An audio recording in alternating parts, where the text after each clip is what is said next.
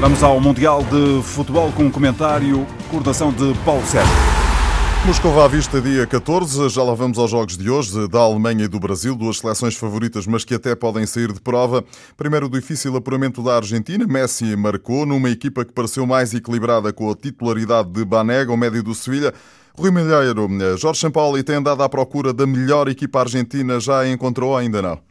Bom dia, Paulo. Ah, eu creio que a entrada de Banega é absolutamente decisiva para termos visto os melhores 45 minutos, e refiro-me à primeira parte da Argentina, neste, neste Mundial.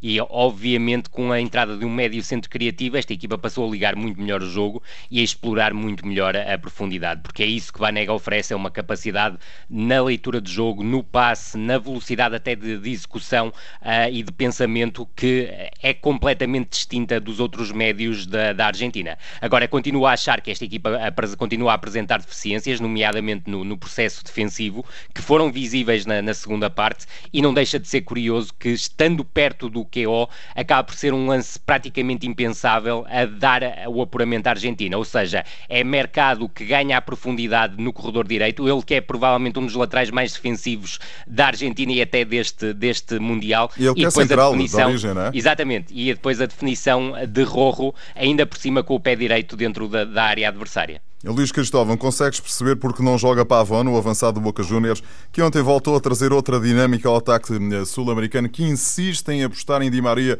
claramente fora de forma? Sim, eu acho que consigo perceber aí porque Pavone é um jogador que procura muitas vezes na, na, decisão individual e creio que por isso mesmo, eh, por haver ali Messi e que a equipa está a tentar ser montada para, para trabalhar com, com Messi em posições de maior definição, eh, creio que será por aí que Pavone não joga. Custa-me mais a perceber, por exemplo, porque é que não joga Dybala a, a dar eh, provavelmente aí assim uma maior capacidade de, de carregar em zonas e de arrastar consigo jogadores para, para que Messi apareça no jogo. Mas estou completamente de acordo de, com a importância de Banega na partida de ontem e, sobretudo, aquilo que, que eu acho que se sente mais nesta equipa é a ausência de mão de Jorge Sampaoli no conjunto. Portanto, não, não se vê na, naquilo que a Argentina joga hoje em dia a mão do seu treinador, não se vê sinal daquilo que é o trabalho de Sampaoli nos clubes onde passou e na seleção anterior onde passou, e isso eh, leva muitas vezes a, a sentir que aquilo que ontem foi o sucesso da Argentina é também o grande insucesso de Sampaoli é quando verdade. chega à sua cadeira de sonho. Luís, para começar, dos oitavos de final temos um França-Argentina, um duelo de gigantes. Quem está melhor? A França, apesar de tudo? A França parece ter muitas mais soluções. A questão é que ontem o jogo frente à Dinamarca pode ter também um peso negativo naquilo que é a carreira francesa neste, neste europeu.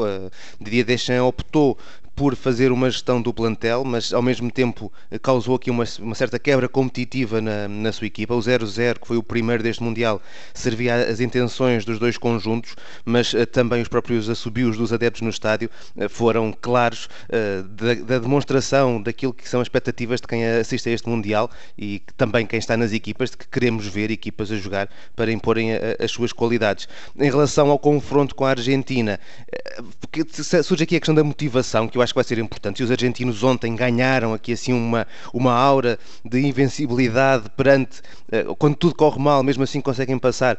Eu creio que esse, essa força mental vai estar presente no jogo contra a França no próximo sábado mas ter, teremos aqui assim também outras duas questões. Por um lado, a questão das individualidades. Se Messi vai voltar a aparecer no jogo ou se teremos mais Mbappé e Griezmann do lado francês. E por outro, no, no, na questão dos bancos, são dois treinadores que nem sempre estão muito confortáveis com as opções que tomam neste, neste Mundial e, portanto, a minha dúvida será, logo olhando para os 11 que cada um escolher, Sampaoli ou Deschamps, quem será o primeiro a recuar perante o receio de perder frente ao seu adversário. Rui, hoje entrou em campo primeiro a Alemanha, que até pode ser eliminada se a Coreia do Sul ganhar por 2-0 e o México vencer a Suécia.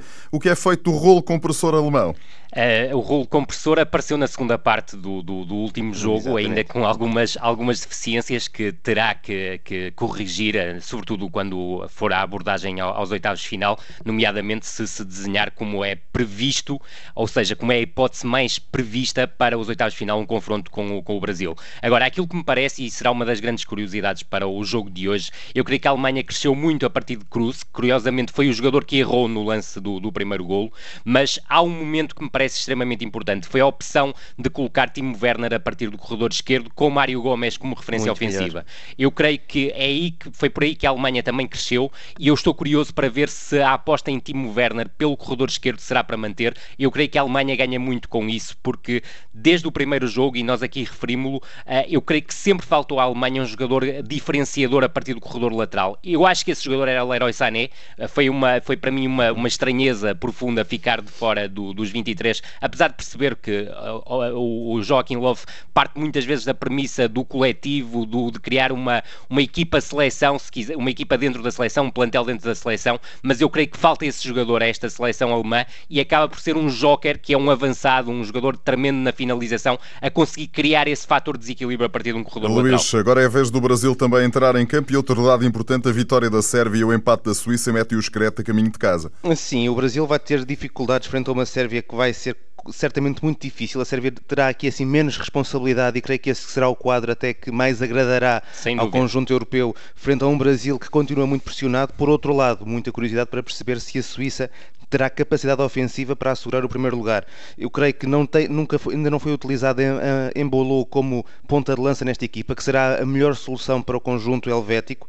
Veremos se Seferovic ou Gavranovic, que são as opções de, do técnico, vão hoje conseguir ter aqui alguma presença em termos de finalização que possam ajudar a Suíça a conseguir esse seu objetivo. Hoje não há tempo para mais. Luís Cristóvão, Rui Malheiro, Moscova à Vista está de regresso amanhã.